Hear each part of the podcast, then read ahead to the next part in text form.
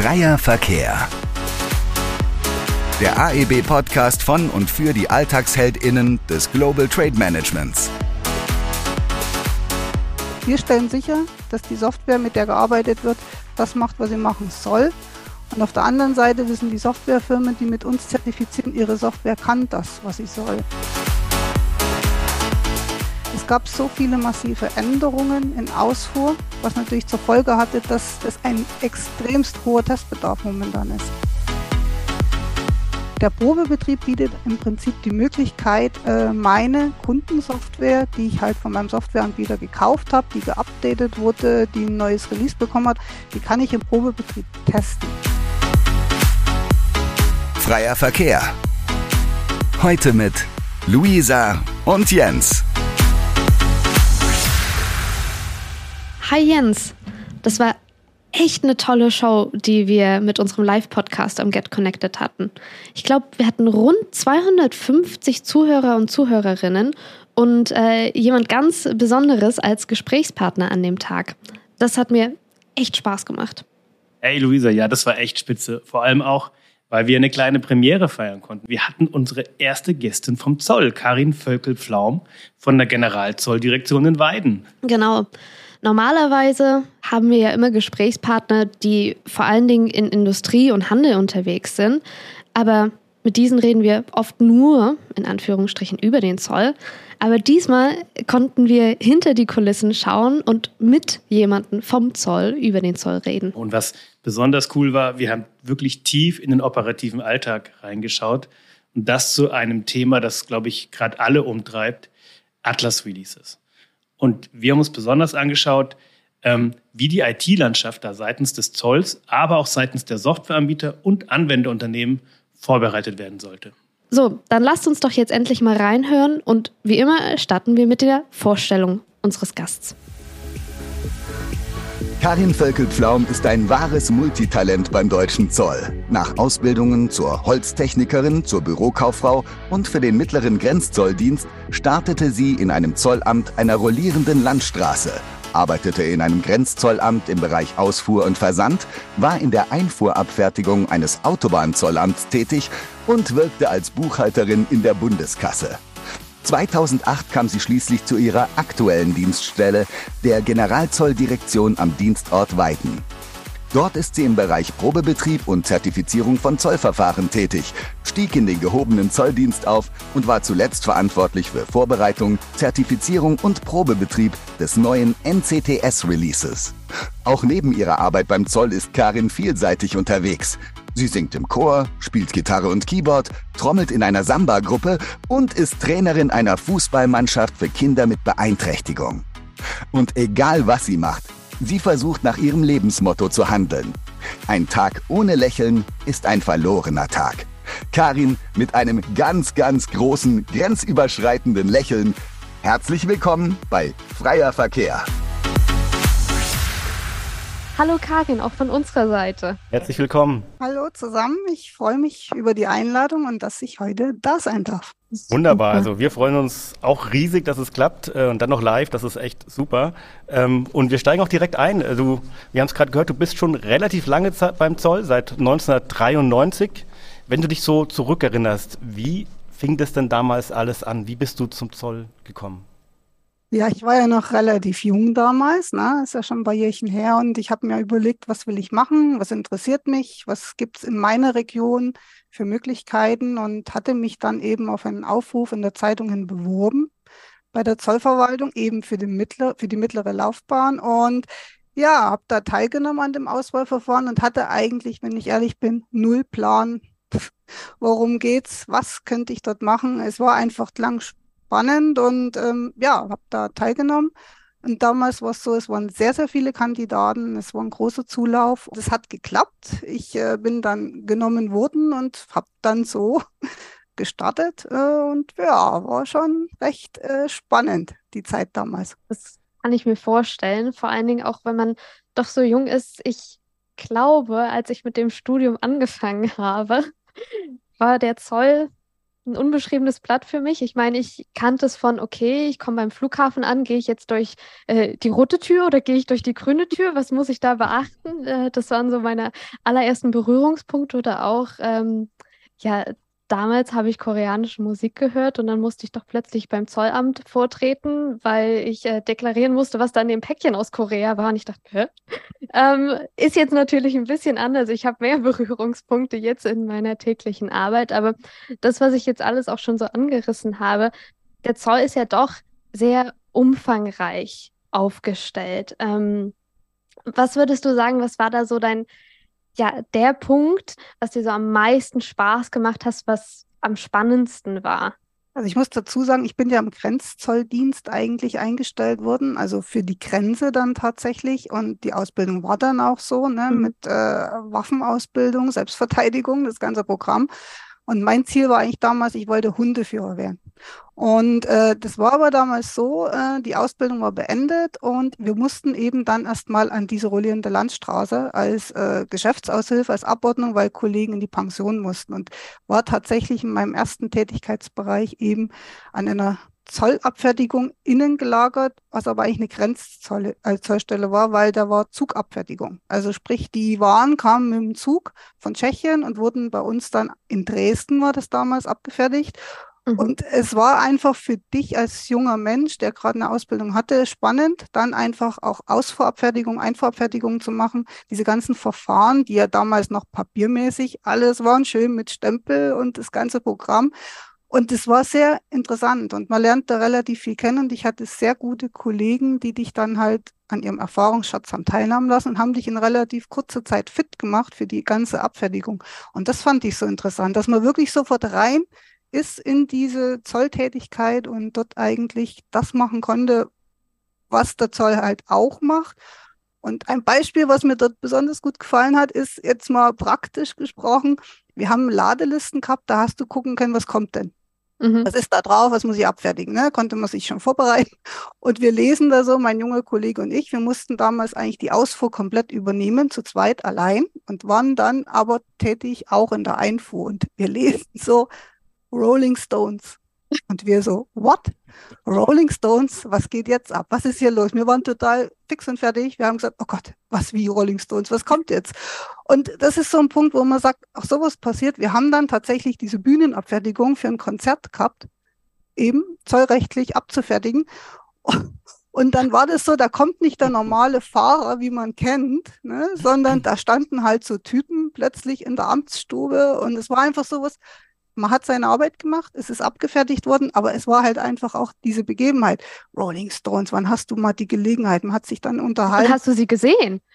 Nee, die waren ah. natürlich, ja, ja, man fährt natürlich standesgemäß nicht mit dem Zug, ne? Aber diese Leute, die da dabei waren, das waren ja lauter coole Typen. Ja, und die haben dann halt so ein bisschen erzählt und von dem Konzert. Und das war einfach so spannend, weil du dann wirklich nah mit denen im Kontakt warst.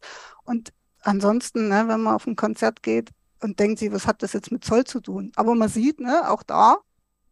Berührungspunkte. Genau, und das war so dieses Spannende, dass du immer nie gewusst mhm. hast, was kommt. Also ohne war, Zoll wird es quasi keine Rolling Stones Konzerte geben, könnte man sagen. Nicht in Good Old Germany. Also es ist, wie gesagt, das ist halt auch so ein Bereich, wo man sagt, ähm, das ist was, was man als junger Mensch einfach toll findet. Also mir hat es damals gut gefallen, diese Tätigkeit. Und das war so die ersten Berührungspunkte in der Abfertigung einfach ein Zollamt, was eigentlich mitten in Dresden ist, was aber trotzdem ein Grenzzollamt dargestellt hat. Einfach durch, durch diesen Schienentransport. Ne?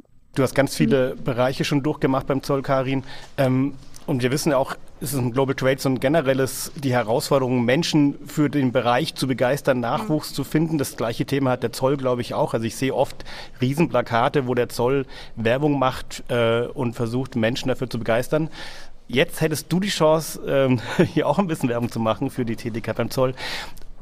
Was macht die Arbeit beim Zoll so spannend? Was begeistert dich da so? Also ich kann ja nur auch aus meiner Sicht sprechen, wie ich damals zum Zoll gekommen bin. Und ich fand einfach diese Vielseitigkeit, die der Zoll einfach zu bieten hat, diese vielen Bereiche, die vielleicht viele gar nicht so wahrnehmen. Ne? Früher war der Zoll, das sind die Grünen an der Grenze und die fragen immer nach verzollten Waren. Und jetzt ist es so, das ist, reicht ja bei weitem nicht. Der Zoll ist ja viel vielschichtiger aufgestellt, hat viel, viel mehr Aufgaben übernommen. Und ein junger Mensch kann da einfach wirklich äh, was finden für sich, wo er sagt, es liegt ihm. Ja? Es gibt so viele Möglichkeiten, wenn man mit Menschen zusammenarbeiten will. Man kann draußen sein, man kann mit Firmen äh, arbeiten, man kann auch am Schreibtisch sitzen und äh, irgendwelche Sachen machen für den Zoll. Es ist halt einfach für den, äh, der Arbeitgeber Zoll, muss man ja sagen, ist ein zertifizierter Arbeitgeber. Der hat sich ja ganz groß auf die Fahne geschrieben, Arbeit, Familie, Beruf in Einklang zu bringen. Das ist ein ganz wichtiges Thema. Es ist auch so, dass zum Beispiel Weiden, ne, in dem Bereich, wo ich bin, gibt es sehr viele unterschiedliche Stand, also Bereiche vom Zoll, die sind alle in Weiden konzentriert. Da gibt es eine Außenprüfung, da gibt es eine Finanzkontrolle, Schwarzarbeit, es gibt die Bundeskasse, es gibt uns, es gibt die Fahndung. Äh, und das sind alles so Sachen, das hat man nie so oft dass man sagt, meistens hat man irgendein großes Zollamt, einen Flughafen oder ein Hauptzollamt oder die Zollämter. Und ich denke, für so einen jungen Menschen ist das eine gute Gelegenheit, ne, nach seinen eigenen Fähigkeiten was zu finden, was einem Spaß macht. Man kann sich auch verändern beim Zoll. Das heißt, wie man bei mir ja auch sieht, ich habe mal irgendwo angefangen und ja. bin jetzt ganz woanders. Kein Mensch hätte gedacht, ja, was macht man so? Und so ein Zollleben ist lang. Ne? Mhm. Aber es bietet halt die Möglichkeit, auch wenn ich eine Familie habe, diese Arbeitszeiten, diese Arbeitszeitmodelle, die sind so flexibel mittlerweile. Wir sind da modern und digitalisiert aufgestellt und das ist einfach was, das kann ich nur empfehlen. Man kann ein Praktikum machen. Wenn man noch in der Schule ist, kann man schon mal reinschnuppern. Ist das was? Interessiert mich das? Also es ist wirklich eine gute Idee, sich das mal näher anzuschauen, sich zu informieren und vielleicht auch mal dann in so einem Auswahlverfahren teilzunehmen, ob im mittleren oder gehobenen. Wir brauchen Nachwuchskräfte, weil die Arbeit immer mehr wird. Und sonst gibt es keine Rolling Stones Konzerte mehr, ja. Klingt Zum ja echt Beispiel. nach vielen, vielen Vorteilen, ja. ja. Obwohl ich glaube, jetzt Rolling Stones vielleicht nicht mehr so gefragt sind, ja. sondern eher andere Gruppen, aber äh, das, Thema. das, ist ein anderes Thema. Nee, nächstes Thema für äh, nächste Folge gefunden. Äh, Musik beim Zoll. genau. Ähm, aber wir sollten jetzt mal zu dem Punkt kommen, der bei jeder Folge Standard ist, nämlich die Schnellfragerunde. Ähm, das heißt, äh, Karin, wir werden dir zwei Begriffe nennen und äh, dann musst du dich ganz kurz und ganz spontan für einen der beiden entscheiden. Bist du bereit? Bin bereit. Okay, gut. Wir, wir starten mit was Leichten. Sommer oder Winter? Sommer. Meer oder Berge? Meer. Bist du eher spontan oder planst du gerne im Voraus? bin der volle Chaot, extrem spontan. Eine etwas ungewöhnliche Frage. Ähm, ich muss sie ablesen, die ist relativ kompliziert. Lieber 100 Kilometer schnell rennen oder 1 km/h schnell fliegen können? 100 Kilometer schnell rennen. Dafür müsste man erstmal ein Gefühl haben, wie schnell 100 Kilometer sind und wie viel 1 km/h ist. Aber mhm. 1 km/h ist sehr langsam. Verstehe ich. ähm, jetzt, last but not least, beim Thema Zoll. Export oder Import? Export. Interessant, es kam, es kam, öfters immer mal Import als Antwort. Nee, ich bin tiefer in Ausfuhr drin, aber natürlich auch Einfuhr. Aber Ausfuhr ist einfach das, was ich viele Jahre ja selber gemacht habe. Mhm. Schön, ja, vielen Dank. Ähm, dann würden wir auch direkt einsteigen mit dem Hauptthema heute, Zertifizierung von Zollsoftware. Und du hast es schon gesagt, aktuell arbeitest du in der Abteilung der Informationstechnik in Weiden und befasst dich mit der Zertifizierung von Teilnehmersoftware. Wie bist du denn zu dem Thema gekommen? Ja, es ist äh, so, ich war ja damals in der Bundeskasse noch im Buchhalterbereich und es gibt einige Kollegen, die jetzt hier auch an meiner Dienststelle sind, die kannte ich eben von meiner vorherigen Tätigkeit am Zollamt. Und die hatten dann halt auch zu mir gesagt, wir suchen noch jemanden, wir brauchen was, weil wir haben das übernommen damals, ne, diesen Bereich von Karlsruhe und wir wollten den aufbauen. Und dann braucht man natürlich logisch Personal, die sich dafür interessieren. Und man muss schon auch ein bisschen aus dem Thema kommen. Und Abfertigung, hm, habe ich ja schon viele Jahre gemacht. Das war einfach das, man muss ein bisschen IT-seitig interessiert sein, weil das gehört einfach dazu. Und ich habe das gehört, dass die noch jemanden suchen, habe mich beworben, weil ich das interessant fand. Und man konnte sich zwar noch nie so richtig was vorstellen, so wie es vielen halt auch geht, die gar nicht wissen, Zertifizierung, wer ist das, was sind das für Leute. Ne? Und habe mich dann dort beworben. Und wie gesagt, bin dann natürlich auch genommen worden. Und ich war eigentlich froh, oder ich bin immer noch froh, dass ich genau das damals gemacht habe, weil das war genau richtig für mich. Seit wann bist du dann jetzt in dieser aktuellen Abteilung? seit 2008. Wir haben das quasi in Weiden dann aufgebaut, weiter fortgeführt, weil die damalige Kost Karlsruhe wurde dann nochmal äh, geteilt und wir haben dann einen Teil dieser Aufgaben eben Zertifizierung und Probebetrieb übernommen. Aber dann lass uns doch direkt nochmal ein bisschen tiefer in den Begriff Zertifizierung einsteigen. Also vielleicht fragt sich der eine oder die andere, hm, wer ist denn überhaupt von diesen Zertifizierungen betroffen und was, was wird da denn genau zertifiziert? Ja, es ist äh, Zertifizierung, kann man sich erstmal so jetzt nichts vorstellen. Zoll, was hat denn der Zoll mit Software zu tun? Ne? Das ist, aber tatsächlich ist ja seit Atlas eingeführt wurde, also Zollanmeldungen elektronisch übermittelt werden, was halt früher alles im Papierverfahren lief. Ne? Das ist ja alles dann elektronisch jetzt dann auch die Vorgabe gewesen, dass diese Verfahren so angemeldet werden müssen. Und dann brauche ich natürlich eine Software dazu. Also alle Wirtschaftsfirmen, Unternehmen, die halt Zollabfertigung machen müssen, Einfuhr, Ausfuhr, Versand, EMCS, ähm, brauchen in der Regel eine Software und diese Software muss natürlich gewisse Standards erfüllen, Vorgaben.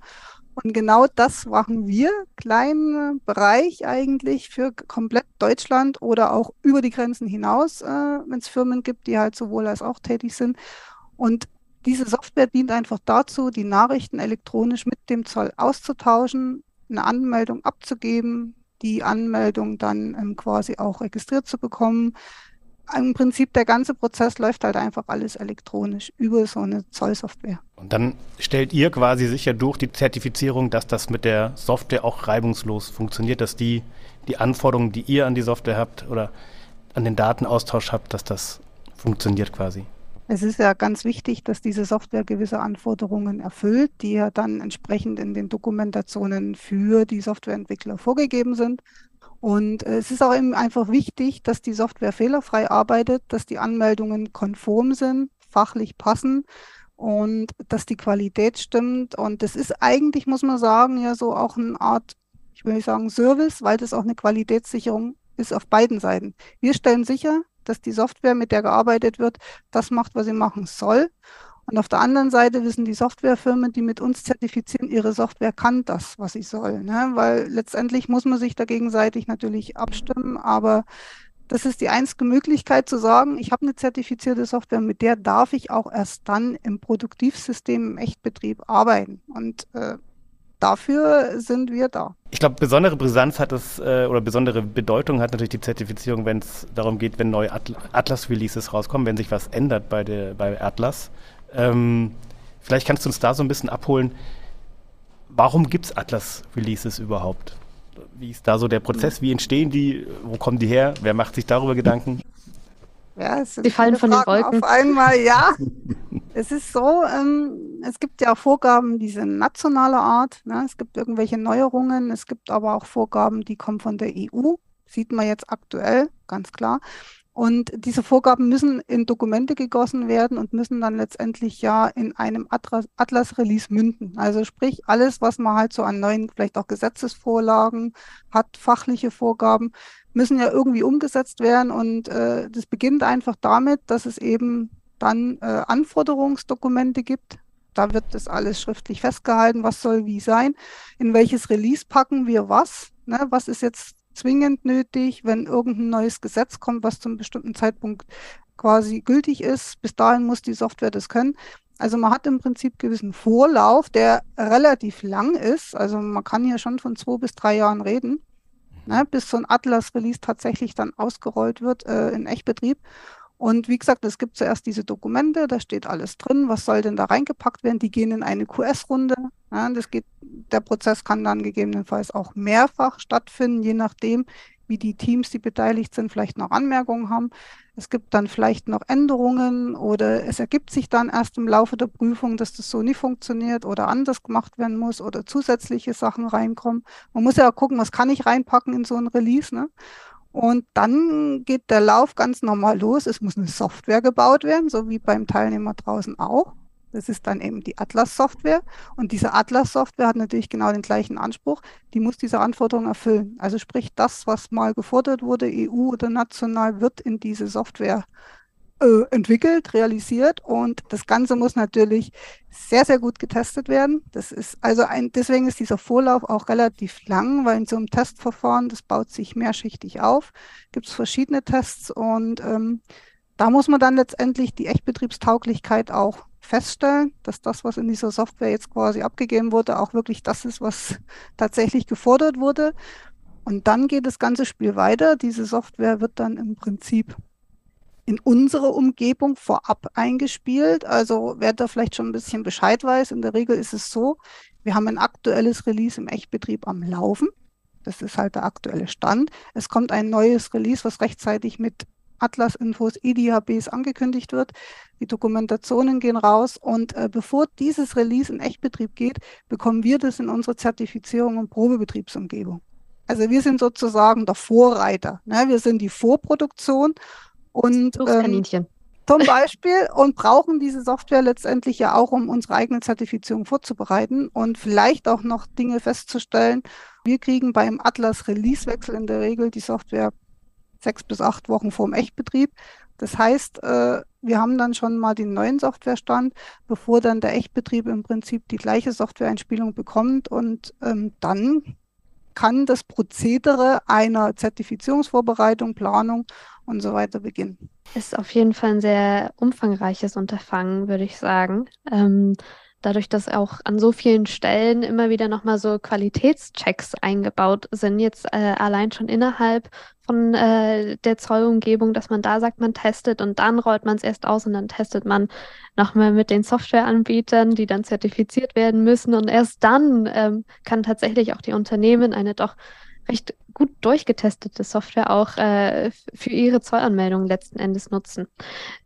Wenn wir jetzt aber mal auf die aktuelle Stände schauen von den Releases, sind ja AES 3.0 oder auch die NCTS Phase 5 äh, relativ Hot Topics sozusagen. Ähm, wie ist denn da der aktuelle Stand? Kannst du uns darüber noch ein bisschen mehr berichten? Also ich kann natürlich sagen, dass das die zwei heißesten Themen momentan tatsächlich sind bei den Wirtschaftsunternehmen, auch bei uns. Ne, wir sind ja noch mittendrin. Das heißt, die Ausfuhrzertifizierungen laufen aktuell noch. Es sind aber auch schon viele, die die Zertifizierung abgeschlossen haben und ihre Kundensoftware ausgerollt haben und tatsächlich die Kunden dann im Echtbetrieb äh, sozusagen mit der neuen Software in Ausfuhr arbeiten. Ähm, ja, man hat gesehen, es gibt immer wieder äh, Gesprächsbedarf, Klärungsbedarf. Es sind sehr viele Atlas-Informationen nochmal rausgeschickt worden an die Teilnehmer. Das ist ja auch so ein Mittel, um nochmal nach draußen zu kommunizieren, wenn sich Fragen ergeben, Problemstellungen, einfach Dinge, die erst aufkommen, wenn tatsächlich Kunden mit dieser Software arbeiten und man dann vielleicht feststellt, okay, hier oder da, an der Stelle muss man nochmal was klarstellen. Es gab so viele massive Änderungen in Ausfuhr, was natürlich zur Folge hatte, dass jetzt kommt dann der Probebetrieb wieder ins Spiel, dass ein extremst hoher Testbedarf momentan ist. Also mhm. es ist wirklich extrem und im Versand ist es im Prinzip gleichzusetzen. Versand ist, wir sind noch so ein bisschen anzahlmäßig hinten dran mit dem, was schon zertifiziert wurde an äh, Softwareanbietern. Das Problem war eigentlich, dass zeitgleich diese Release ausgerollt wurden, also Ausfuhr und Versand. Und viele Softwareunternehmen haben ja so ein Komplettmodul, die bieten beides an. Und dann haben die natürlich auch diese Zeitkrux zu sagen, wir müssen jetzt schauen, was brauchen wir zuerst. Ausfuhr ist natürlich das stark frequentierte Verfahren im Echtbetrieb. Also schauen die, Ausfuhr muss zuerst durch sein. Und es sind aber die gleichen Leute, die in der Regel dann auch die Versandzertifizierung machen müssten. Und man hat ja nie unendlich viele Entwickler im Hintergrund, wo man sagt, so, ich habe massig Ressourcen. Ist ja in der Regel nicht der Fall. Und weil diese Änderungen so massiv waren, ist es einfach so ein bisschen ins Hintertürchen geraten mit dem Zeitfenster dass wir sagen mussten, die Versandzertifizierungen sind halt dann tatsächlich erst viel später losgegangen, weil die Firmen einfach noch mit Ausfuhr beschäftigt waren. Und jetzt kommt es so peu à peu, aber mhm. dafür massiv. Ne? Und es ist halt also die Krux, diese Umstellung. Man kann ja jetzt zum Beispiel mal sagen, weil wir gerade Atlas-Release hatten, es gibt ja dieses Release-Kennzeichen für ein Atlas-Release. Ähm, und diese Nachrichtengruppen, die man halt dann braucht für diese Verfahren, bekommen ja ein Atlas-Release hinterlegt, wenn ich das zertifiziert habe. Und so eine Release-Umstellung ist ja in der Regel so eine Komplettumstellung. Ne? In der Regel ist Einfuhr und Versand eigentlich ein Zeitfenster. Ich zertifiziere das, kann meine Kunden umstellen, fertig. Diesmal ist ja so, zuerst war die 9.1er Zertifizierung ähm, für die Einfuhrverfahren, die hatten ein anderes Timing, die hatten noch ein anderes Ende der weichen Migration, sprich Softwarefirmen mussten ein 1 zertifizieren für Einfuhr, mussten die Kundensoftware ausrollen, umstellen. Dann ging das mit Ausfuhr weiter, dann ging das mit Versand weiter. Also im Prinzip habe ich drei Umstellungsphasen auch für die Softwarefirmen, um die Kundensoftware auszurollen. Und äh, das ist einfach auch bei uns viel Arbeit und draußen eben genauso. Und diese Release-Taktungen, dass die zeitgleich gekommen sind für Ausfuhr und Versand, glaube ich, das ist also ein bisschen das Thema gewesen. Lessons learned. Ich glaube, das findet auch beim Zoll statt. Ja. Waren einfach viele Änderungen, klar. Genau. Ja, das ist natürlich dann auch aufwendig für alle Beteiligten. Ja. Jetzt hast du den Probebetrieb erwähnt. Was heißt das denn konkret? Wie läuft diese ab? Was, was wird da geprobt? Also der Probebetrieb ist extremst wichtig, muss ich sagen. Der Probebetrieb bietet im Prinzip die Möglichkeit, äh, meine Kundensoftware, die ich halt von meinem Softwareanbieter gekauft habe, die geupdatet wurde, die ein neues Release bekommen hat, was auch immer, die kann ich im Probebetrieb testen. Das heißt, ich kann mir einen Probebetrieb einrichten lassen. Der Teilnehmer erhält dann eigene Stammdaten, der bekommt eine eigene EORI-Nummer, er bekommt eigene Bewilligungen, eine BIN, er hat im Prinzip genau den gleichen Datensatz, den er auch im Produktivsystem hat und kann parallel die Dinge testen, die für ihn wichtig sind. Prozessabläufe, einfach Sachen, die er im täglichen ähm, Abfertigungsverfahren im Echtbetrieb hat, kann er genauso im Probebetrieb testen. Wir machen Benutzeraktionen, wir machen im Prinzip alles das, was er sich eigentlich wünscht oder was er gerne hätte, machen wir im Prinzip möglich, um sicherzustellen, dass die Software dann auch beim Kundensystem fehlerfrei läuft, dass vielleicht noch Dinge vorab geklärt werden, weil so eine Software, die man im Einsatz hat, er muss sich ja umstellen lassen im Echtbetrieb für seine Echt-EORI-Nummer. Und viele machen einfach vorab diesen Probebetrieb und hilft den Firmen, man beantwortet Fragen, man löst Probleme. Und deswegen ist dieser Probebetrieb eigentlich wahrscheinlich jetzt äh, gefragter denn je. Der ist nicht verpflichtend, sondern es ist ein genau. Serviceangebot von Service. euch. Und, ja, wie wird das angenommen? Machen das viele oder machen das?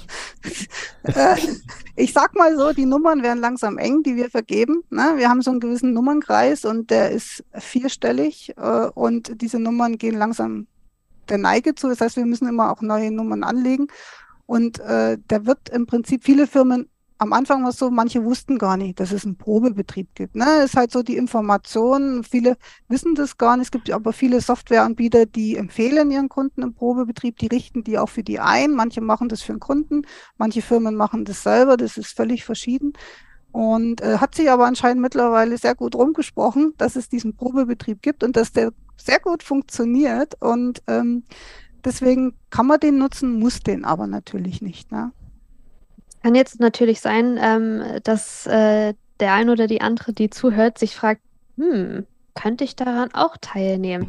Deswegen, Karin, du hast jetzt gesagt schon, ja, Unternehmen, Firmen können daran teilnehmen, aber wer genau ist es denn? Gibt es da irgendwie Regelungen, dass man daran teilnehmen darf? Ist das irgendwie zeitlich begrenzt? Wie sieht das aus? Also grundsätzlich ist es so, man braucht natürlich eine Software dafür. Ne? Es gibt ja auch die Internetanwendung, für die wir keinen Probebetrieb anbieten, für Firmen, die nur gelegentliche ähm, Abfertigungen machen. Aber ansonsten sind es eigentlich hauptsächlich wirklich Firmen, Wirtschaftsunternehmen, es sind Softwareanbieter. Es gibt auch Schulungsunternehmen, die halt dann Zollschulungen machen und dann natürlich einen Testzugang brauchen. Äh, auch denen richten wir einen Probebetrieb ein und so ein Probebetrieb, ja, also ich sag mal so, die Regel ist eigentlich vier Wochen, steht mal schön auf der Homepage, aber die Erfahrung zeigt, das reicht bei weitem nicht. Also wir sind mittlerweile schon dazu übergegangen zu sagen, wir gewähren den Probebetrieb einfach länger. Es sind viele anfängliche Startschwierigkeiten, gibt technische Probleme. Dann brauchen manche Firmen einfach auch einen Softwareberater, der ihnen hilft bei der Einrichtung. Das muss zeitlich getimt werden. Viele stellen dann fest, wir haben getestet und oh Gott, oh Gott, wir haben noch so viele Tests, nein, wir müssen weiter testen. Also diese vier Wochen, ja, kann man machen reicht aber in der Regel nicht und es ist dann auch kein Problem, dass man so einen Probebetrieb dann verlängert und für einen längeren Zeitraum zur Verfügung stellt, einfach weil wir genau wissen, dass die Firmen das brauchen. Und wie kann man teilnehmen? Also konkret, hm? ich gehe auf die Seite des Zolls im Internet äh, und genau. dann ja, gibt es eine Anmeldemöglichkeit dort. Also wir haben Kontakt. natürlich eine schöne Homepage für den Probebetrieb. Das lohnt es sich reinzuschauen, sich mal ein bisschen durchzuklickern. Es gibt ja auch das Merkblatt für Teilnehmer, wo das beschrieben ist. Also es gibt natürlich ein Formular. Wir sind ja beim Zoll. Es gibt natürlich einen Antrag auszufüllen, sprich einen Antrag für Atlas. Es gibt auch einen Antrag für IMCS. Das ist ein weiteres Verfahren. Und äh, das füllt man aus. Da gibt es diverse Vorgaben. Man muss natürlich seinen Firmen, Firmennamen eintragen, Adresse, EORI-Nummer. Man braucht einen Softwareanbieter. Man braucht eine Netzanbindung. Man muss natürlich sagen, welche Module möchte ich testen, in welchen Verfahren brauche ich dann auch Zugangsdaten. Das ist extremst wichtig. Und ähm, ja, dann schickt man den Probebetrieb zu uns und dann nimmt es so seinen Lauf. Ne? Dann, dann läuft das seine geordneten Bahn. Aber jetzt, wo du gesagt hast, naja, am Anfang gibt es dann doch den ein oder anderen äh, Stein, über den man stolpert. Was sind denn so häufige Probleme, Fehler, denen dann die, ja, den Teilnehmern begegnen, wenn sie denn im Probebetrieb testen? Also so ein Klassiker ist, ich schicke einfach nicht an den Probebetrieb, sondern ich schicke meine Aus- oder meine Ausfahranmeldung an den Echtbetrieb und man wundert sich, ja, ich kriege ja nichts zurück. Ne? Was ist denn da los? Und dann geht die Suche los. Und meine Standard-Einstiegsfrage ist, haben Sie es denn auch an eine Probedienststelle geschickt? Ja, ja. Mhm. Und dann stellen wir fest, ach so, nee, waren ja noch nicht die Daten richtig konfiguriert. Also man braucht halt dann auch so ein bisschen IT-Background im Hintergrund, die so einen Testbetrieb, das ist ja im mhm. Prinzip eine Testumgebung, auch bei der Firma das einrichtet. Das sind so die Klassiker. Oder man hat eine falsche Netzanbindung hinterlegt. Man ist im falschen Release unterwegs, Standardklassiker.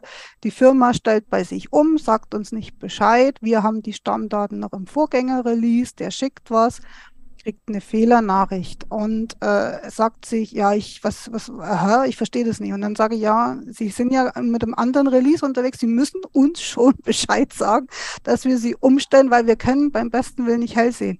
Ach, das wusste er nicht. Das dachte er, wenn er bei sich umstellt, geht es bei, automatisch bei uns. Ja, es wäre toll, aber leider ist das nicht so. Ne? Und das sind so die Probleme. Fachliche mhm. Fragen, Verständnisfragen. Wie muss ich denn was ausfüllen? Wo muss ich denn was reinschreiben? Was habe ich Ihnen denn überhaupt geschickt? Was kommt denn bei Ihnen an? Also das sind so Dinge und jetzt halt mit Ausfuhr die vielen Neuerungen, die viele noch nicht so ganz verstanden haben oder wo es einfach Klärungsbedarf gibt, wo wir sehr viel erklären müssen. Und äh, das sind so die Probleme. Es gibt halt auch Firmen, die bringen Probebetrieb gar nicht zum Laufen, weil einfach technische Hürden bei ihnen in der Firma so groß sind, dass die einfach nichts schicken können. Und irgendwo sind natürlich bei uns Grenzen aufgezeigt. Ich kann natürlich relativ viel machen, ich kann ja viel unterstützen, aber wenn dann irgendeine technische Anbindung nicht funktioniert, ja, okay, da muss die eigene IT ran, aber in der Regel kann man es meistens klären und mhm. lösen. Ne? Dann wird schwieriger. Gibt es denn Tipps, die du generell für den Probebetrieb den Teilnehmerinnen und Teilnehmern ähm, geben würdest? Ja, also auf jeden Fall die Dokumentationen äh, auch mal anschauen, die der Zoll natürlich auch für die Teilnehmer und das sind ja nicht nur für die Softwareanbieter, sondern auch für die Firmen draußen äh, zur Verfügung stellt. Es gibt ja dieses Merkblatt für Teilnehmer. In dem wird für jeden Release im Prinzip alles relativ äh, genau beschrieben. Jedes Verfahren wird dort erläutert. Man kann da relativ viel schon rauslesen für diese ganzen Abläufe. Ne? Wie funktioniert das? Ich schicke was, was bekomme ich zurück? Welche Bearbeitungsstände gibt es? Also das Merkblatt für Teilnehmer ist schon mal ein wichtiges Dokument, was man sich auf der Zoll-Homepage halt anschauen kann. Natürlich, es gibt das EDHB, was zwar eigentlich eher so ein technisches Handbuch ist, aber oft auch, wenn man weiß, was da drin steht und wo ich gucken muss, kann man da sehr viel Information rauslesen und in so einem EDHB zum Beispiel gibt es eine Änderungsliste. Kurz dafür ist doch Implementierungshandbuch. Genau, richtig? wir sagen immer, ja, nennt jeder ein bisschen anders. Ich, ich nenne es, ja glaube ich, IHB. Ja, noch kürzer. Es ist wichtig, dass man vom gleichen Dokument spricht, äh, aber ansonsten egal, man kann das ja natürlich nennen, wie man möchte. Aber es gibt zum Beispiel in dem Dokument eine Änderungsliste. In dieser Änderungsliste werden alle Änderungen zu einem laufenden Release beschrieben. Also sprich, ich habe ja mal eine Softwareabgabe und dieses ne, EDHB, was halt so einen gewissen Stand darstellt und der wird fortgeschrieben im laufenden Release. Das heißt, es gibt immer mal wieder eine Berichtigung dazu, eine Neuerung, eine Anpassung, was auch immer. Und äh, da gibt es eine Änderungsliste, die läuft natürlich fortschreitend weiter, die wird immer wieder aktualisiert und da kann man sehr schön verfolgen, was wie begann dieses Release, mit was für einem Stand, was gab es für Änderungen und was ist jetzt neu dazugekommen. Und es gibt auch dieses Differenzpapier, Das wird immer zu Beginn eines neuen Releases veröffentlicht. Und da kann man sich relativ guten Überblick verschaffen, was sind denn die Neuerungen mit diesem Release? Was ändert sich? Was fällt raus? Was kommt neu dazu? Was muss ich wie machen? Die Atlas-Infos sind natürlich wichtig, weil die werden ja auch für die Teilnehmer nach draußen gegeben. Es gibt ein, eine Verfahrensanweisung, die geht nochmal detaillierter auf einzelne Bereiche ein. Da kann man auch sehr schön nachlesen, wann darf ich denn Antrag auf Ungültigkeit stellen? Was gibt es denn da für zollrechtliche Bestimmungen? All solche Dinge sollte eine Firma sich ruhig anschauen oder die Zollbearbeiter, die dann letztendlich irgendwas testen. Weil oft, wenn ich jetzt mit denen ins Gespräch komme und sage, naja, haben Sie da schon mal reingeschaut und haben Sie sich das auch schon mal angeschaut? Äh, nee, was ist das? Aha, mh. und dann leite ich die so ein bisschen an, wir gehen da zusammen rein, ich erkläre das ein bisschen und es kommt halt dann oft zu dieser Aha-Effekt. Ach, das wussten wir ja gar nicht. Ja, wenn wir diese Info gehabt hätten, dann hätte ich sie nicht fragen müssen. Und diese Dokumentationen, ich weiß nicht, ob jeder immer so weiß, was so der Zoll anbietet, einfach an Informationsmöglichkeiten. Und äh, man sollte das schon nutzen, gerade für so ein neues Release mit so vielen Änderungen, weil das einfach oft nochmal Dinge klarer stellt oder vielleicht vereinfacht. Wobei man sagen muss, mal ein Beispiel, bin jetzt ein Zollsachbearbeiter in der Firma und bin dort auch schon viele, viele Jahre. Ich hatte schon mehrmals die Fälle, wir haben zum Beispiel einen Zettel neben sich liegen, da steht genau drauf, wenn du diese Ausfallmeldung abgibst, füll diese Datenfelder aus. Immer, egal was ist, immer die gleichen Felder. Jetzt hatte der zu mir gesagt, er findet nichts mehr er, äh, er kann das nicht mehr so eingehen. Wo sind denn die Felder hin? Sage ja, Entschuldigung, äh, ich weiß nicht, wo Sie das eintragen müssen. Und da hat sich halt einfach rausgestellt, seit 100 Jahren liegt dort dieser Zettel, egal wer dort arbeitet. Man hat den natürlich nie aktualisiert und der hatte eigentlich überhaupt keinen Plan, wo er denn die Infos herkriegt. Und dann habe ich mit dem mal so ein bisschen einen kleinen Crashkurs gemacht und der war so happy, weil er gesagt hat, das hat ihm noch nie irgendjemand gesagt. Es ist für ihn gänzlich was Neues und jetzt versteht er das auch. Mhm. Jetzt weiß er eigentlich, was er da macht, was er damit eigentlich schickt und dass es bei einer Änderung vielleicht dann mal anders ausschauen kann in so einer Oberfläche, das soll vorkommen. Ne? Das kann durchaus vorkommen, ja. aus, äh, aus Softwareentwicklerperspektive gesprochen oder Softwareanbieter. Ja. Kann sich doch mal auch was in der UI ändern. Definitiv. Genau. Ähm, ich würde sagen, wir machen jetzt mal einen kleinen Schwenk vom Probebetrieb zur Zertifizierung. Das war nämlich noch ein zweiter Teil, wo wir so ein bisschen mehr erfahren wollten und äh, die Infos aus dir rauspressen möchten. Ähm, dementsprechend, du hattest ja jetzt schon so ein bisschen angeteasert. Ähm, Zertifizierung ist wichtig. Ähm, wie viel Workload gibt es da bei euch? Du hast jetzt schon gesagt, zwei bis drei Jahre im Voraus. Äh, beginnt diese ganze Planung? Ab wann seid ihr dann in eurer Abteilung auch mit in dieses ganze Thema mit involviert für diese Vorbereitung, dass die Teilnehmersoftware dann auch zertifiziert wird? Wie sieht das aus? Also ich kann jetzt zum Beispiel am Beispiel Versand, ein CDS, was mhm. ja so mein Ding ist, sagen. Gerne. Ich war eigentlich von Anfang an dabei. Bin natürlich nicht bei EU-Besprechungen dabei, ganz klar. Aber wenn diese Anforderungsdokumente geschrieben werden, die ja dann in die QS gehen, da war ich natürlich auch schon dabei. Das heißt, ich habe diese Dokumente gelesen, ich habe die mit geprüft, ich habe meine Anmerkungen abgegeben und man ist also relativ früh am Prozess erstmal also informativ, sage ich mal, beteiligt, dass man weiß, was kommt denn auf einen zu, weil ich muss ja letztendlich als Zertifizierer wissen, was muss ich denn vorbereiten, auf was muss ich mir einstellen, was möchte ich überhaupt für Fälle bauen, wie soll mein Szenario aussehen, was muss ich abbilden, was ist wichtig.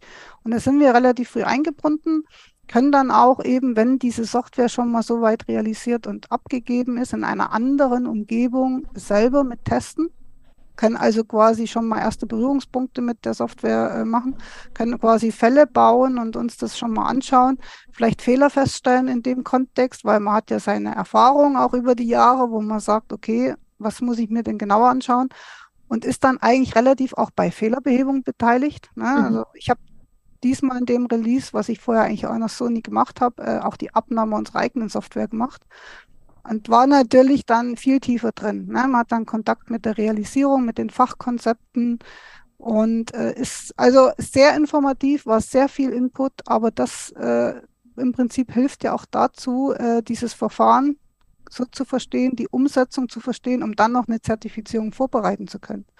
Und deswegen sind wir schon relativ früh mit beteiligt. Du hast jetzt schon gesagt, äh, Zertifizierung vorbereiten, Fälle schreiben. Was, was steckt denn genau hinter diesen Fällen?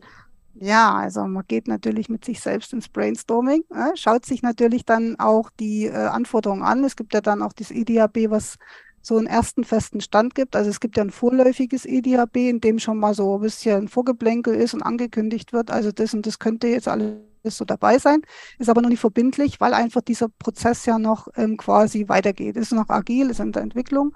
Und wenn es dann so ein erstes äh, festes EDI gibt, das merkt man dann immer an einer Null-Version und kein kleiner Buchstabe mehr hinter dem Release-Kennzeichen. Also EDAB 910 war sozusagen mal das allererste für Versand wo ich sage, mit dem kann ich arbeiten. Hat sich natürlich gezeigt, dass das äh, weiterhin noch fortgeschrieben wurde. Aber im Prinzip gucke ich rein und ich kenne die Anforderungen, ich kenne die Dokumente, ich kenne das EDAB und dann fange ich an, tatsächlich händisch Nachrichten zu schreiben.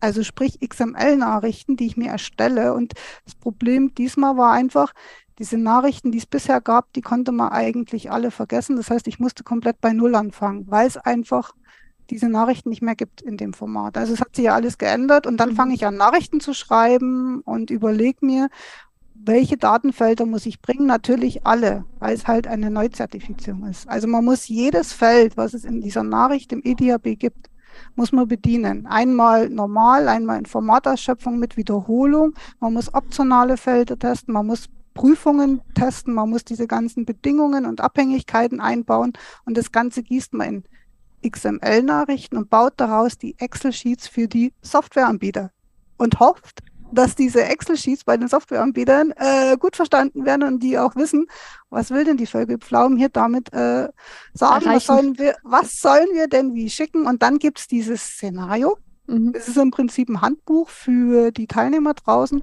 damit die wissen, äh, ich muss diesen Fall schicken und bekomme folgende Nachrichten zurück. Da geht es um das, da geht es um das. Und das fängt man halt dann so langsam an und spielt das Ganze natürlich zigmal durch, weil man ja im Prinzip wirklich bei so einem massiven Release relativ viel braucht. Ja? Das ist so äh, die ersten Dinge, die man tut. Auf, auf wie viele Fälle bist du jetzt im äh, Falle von NCTS 5 gekommen? Uh, wir haben ja zwei Phasen. Das ist ja die nächste Herausforderung, also Phase, Übergangsphase und Post-Transition-Phase. Ich habe es nicht gezählt, weil die, ich musste auch meine Zertifizierung fortentwickeln. Tatsächlich war das diesmal so, dass halt, obwohl wir begonnen hatten, doch immer wieder noch was Neues gebraucht mhm. haben, weil sich ergeben hat, es sind nochmal Anpassungen gekommen. Ich habe es nicht gezählt, aber ich habe schon von mehreren Softwareanbietern gehört, puh. Also puh, da haben sie uns ja ganz schön was an die Hand gegeben. Und es ist halt sehr viel Erfassung. Und es ist so, diese Nachricht, diese Versandnachricht, die hat ja jetzt, ich weiß nicht, dreimal so viel Datenfelder. Wenn man sich überlegt, wie man die bisher kannte, und das war ja schon für eine lange Zeit so, ne, diesen Nachrichtentyp, und jetzt hat er sich komplett geändert und hat halt viel mehr äh, Dateninhalt. Ja, was also halt auch ich, bedeutet viel mehr Dateninhalt zum Abprüfen. Richtig, und das ist die Herausforderung. Und ich glaube, da hat schon der ein oder andere gestöhnt oder geflucht. Ich. das heißt, zur Verständnis, diese Excel mit diesen Nachrichten, die du geschrieben hast, das kriegt dann der oder die Softwareanbieter und die müssen dann ihr System entsprechend abändern, dass diese Nachrichten prozediert werden können, prozessiert werden können und äh, testen das anhand dieser Excel dann durch und wie erfolgt dann die Zertifizierung? Gibt es dann eine Abnahme? Müssen die irgendwie äh, die, die, die Nachrichten oder die, die Rückmeldungen der Nachrichten zu euch schicken oder wie sieht das dann aus? Oder? Also so der Grundsatz ist ja erstmal, wenn jetzt ein neues Release kommt, die machen ihre eigenen QS-Tests. Ne? Softwarefirma geht her, hat ja eine Software entwickelt, mit der sie ja dann zertifizieren möchte, zeigt das auch an. Also über einen Zertifizierungsantrag sagt die Softwarefirma, ich möchte für dieses Release zum Zeitpunkt XY eine Zertifizierung durchführen als Neuzertifizierung, als Nachzertifizierung, als Teilzertifizierung. Und äh, im Prinzip fangen die dann an, erstmal eigene QS-Fälle zu bauen, zu schicken. Die sind also nicht identisch mit dem, was ich denen vorgebe. Und wenn die dann aber, wie gesagt, einen Zerti-Antrag gestellt haben, dann bekommen die von uns auch dieses Paket, eben Testfälle und Szenario. Und äh, dann ist es so, die würden jetzt hergehen und würden halt jeden Testfall bei sich erfassen in welcher Form auch immer, ne, und schicken dann im Prinzip diese mhm. Nachricht zu uns und würden uns dann per Mail Bescheid geben.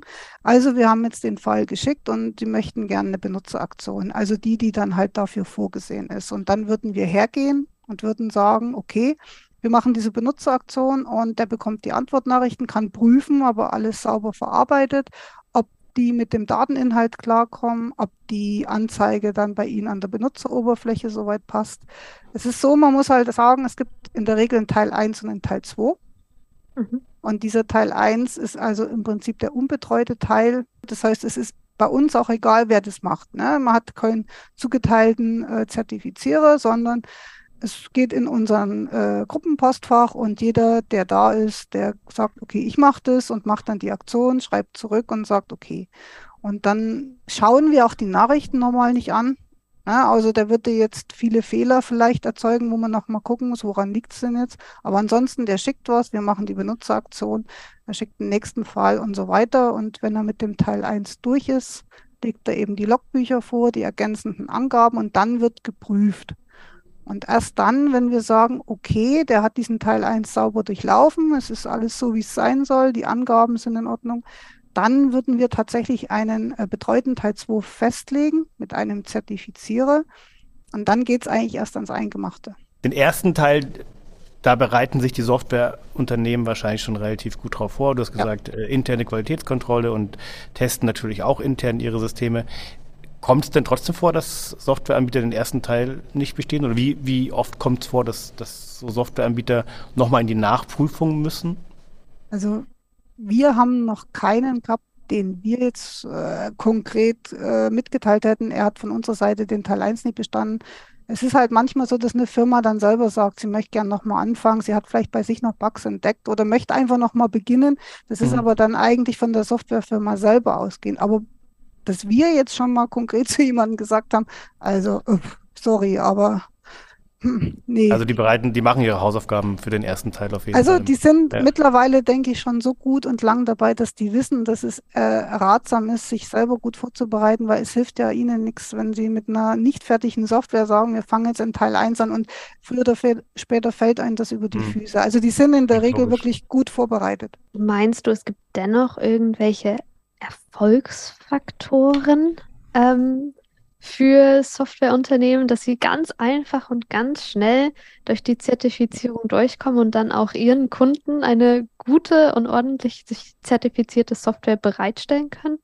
Also, ich sag mal so, die Softwarefirmen, mit denen wir jetzt so zu tun haben, die betreuen wir ja schon viele, viele Jahre. Ne? Es kommt auch immer mal wieder jemand Neues dazu, der dieses Prozedere vielleicht noch gar nicht so kennt und ein bisschen blauäugig vielleicht in so eine Zertifizierung startet. Aber diese erfahrenen Softwarefirmen, die sind in der Regel wirklich so, dass die sich gründlichst vorher mit den Dokumentationen beschäftigen, dass die eigene interne Tests machen, wo wir jetzt noch gar nicht dabei sind, ne, was wir gar nicht mitkriegen, dass die viele Fragen vielleicht auch stellen und also im Versand war ein großer Klärungsbedarf. Es sind sehr viele Anfragen gekommen, um einfach sicher zu gehen, dass dieses EDAB richtig verstanden wird, weil daraus wird ja dann auch die Software entwickelt. Und viele Entwickler hatten dann auch Nachfragen und haben gesagt, verstehen wir diese Prüfung richtig? Ist das so korrekt? Haben dann halt wirklich auch den Dialog schon viel früher gesucht.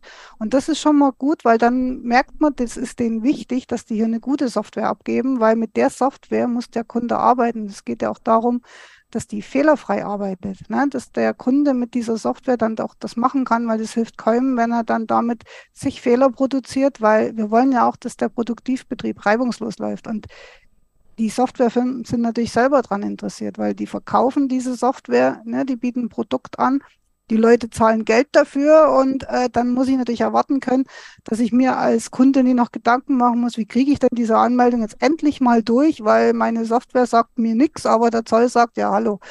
Und deswegen denke ich, äh, diese gute Vorbereitung mit rechtzeitigen äh, Einsichtnahmen in die Dokumentationen, auch einer rechtzeitigen Planung, wann fange ich an, wie lange brauche ich selber für so ein Softwareprodukt, um das zu entwickeln, was habe ich für Ressourcen, bis wann muss ich fertig sein, damit ich auch noch die Software beim Kunden ausrollen kann. Also solche Dinge können da natürlich mit rein. Und wie gesagt, der Dialog wurde diesmal sehr zeitig gesucht. Also es war für Versand schon, denke ich, äh, ein guter Austausch nötig. Und ähm, hat dann vielleicht auch an der einen oder anderen Stelle schon mal dafür gesorgt, dass eben nicht vielleicht fehlerhaft was entwickelt wurde, weil man schon Dinge vorher klargestellt hat. Ne? Ja, das ist, glaube ich, auch so eine Quintessenz, die wir aus vielen Gesprächen bisher ziehen, dass die Aufforderung von den Gästen und die gute Erfahrungen haben, immer in den Austausch mit dem Zoll zu gehen. Ja. Von daher, glaube ich, ist es, ja, ihr seid ja dazu da, auch Fragen zu beantworten, seid ja offen auch für Fragen. Von daher ist es, glaube ich, schon eine ganz gute Idee. Ähm, vielleicht kurz, jetzt haben wir gesagt, Probebetrieb ist so mit den äh, Wirtschaftsteilnehmern und Teilnehmerinnen und äh, Zertifizierung ist ja vor allem die Softwareanbieter. Und was ist denn da so für dich herausfordernder? Also der Probebetrieb oder die Zertifizierung? Ja, momentan ist natürlich die Zertifizierung schon eine große Herausforderung, muss ich sagen, ne? weil sich herausgestellt hat, dass ähm, nichts so läuft, wie man denkt. Ne? Es ist, äh, wie gesagt, diesmal ein bisschen anders. Man kommt dann immer eben so schnell durch in so einer Zertifizierung. Es äh, ist schon sehr viel Austausch da. Aber ich finde immer noch den Probebetrieb, interessanter, weil ich mache ja nicht nur Versand. Ich mache ja auch Ausfuhr, ich mache Einfuhr, ich mache EMCS, ich mache alle Verfahren im Probebetrieb. Und da hat man natürlich mit ganz anderen äh, Menschen zu tun, ne? auch teilweise mit äh, anderen Firmen aus anderen äh, Ländern. Ne? Und das ist einfach das, wo man viel mehr Input kriegt. Man kriegt halt viel mehr Feedback. Ja, wie arbeiten denn die Firmen? Wie ist es denn bei denen? Wie schaut da dieser Prozessablauf aus? Wie der Alltag? Wie machen die was? Man erfährt auch viel, wie die mit dem Zoll kommunizieren. Ja, ich habe bei der Zollstelle angerufen. Ich habe diese Information bekommen. Können Sie uns da weiterhelfen? Und man kriegt eigentlich viel, viel mehr mit und viel tiefer, weil diese Software ist ja dort im Einsatz. Das heißt, das, was mhm. ich bei einer Zertifizierung gar nicht weiß, wie das Kundensystem dann mit dieser Software und den eigenen Schnittstellen arbeitet, das weiß ich in der Zertifizierung nicht. Ich kenne die Software, die äh, quasi jetzt zertifiziert wird, aber ich weiß nicht, was macht denn der Kunde noch? Hat der eigene Schnittstellen? In der Regel ja. Wie funktioniert das dann? Wie, was muss der noch machen? Und dieser Austausch ist dann natürlich extremst intensiv und äh, das Telefon klingelt hier eigentlich den ganzen Tag. Das finde ich halt so spannend nochmal, weil Zertifizierung ist natürlich auch interessant, aber der Probebetrieb ist einfach nochmal eine Schaufel drauf. Kann ich verstehen. Ich glaube, man äh, wacht jeden Tag auf und fragt sich, na ja, mal sehen, was heute so passiert, weil es, ja. es klingt nicht danach, dass jeder Tag der gleiche wäre, so äh, 0815 mäßig. Ähm, ist nicht, Finde ich, find ich auf jeden Fall spannend und interessant.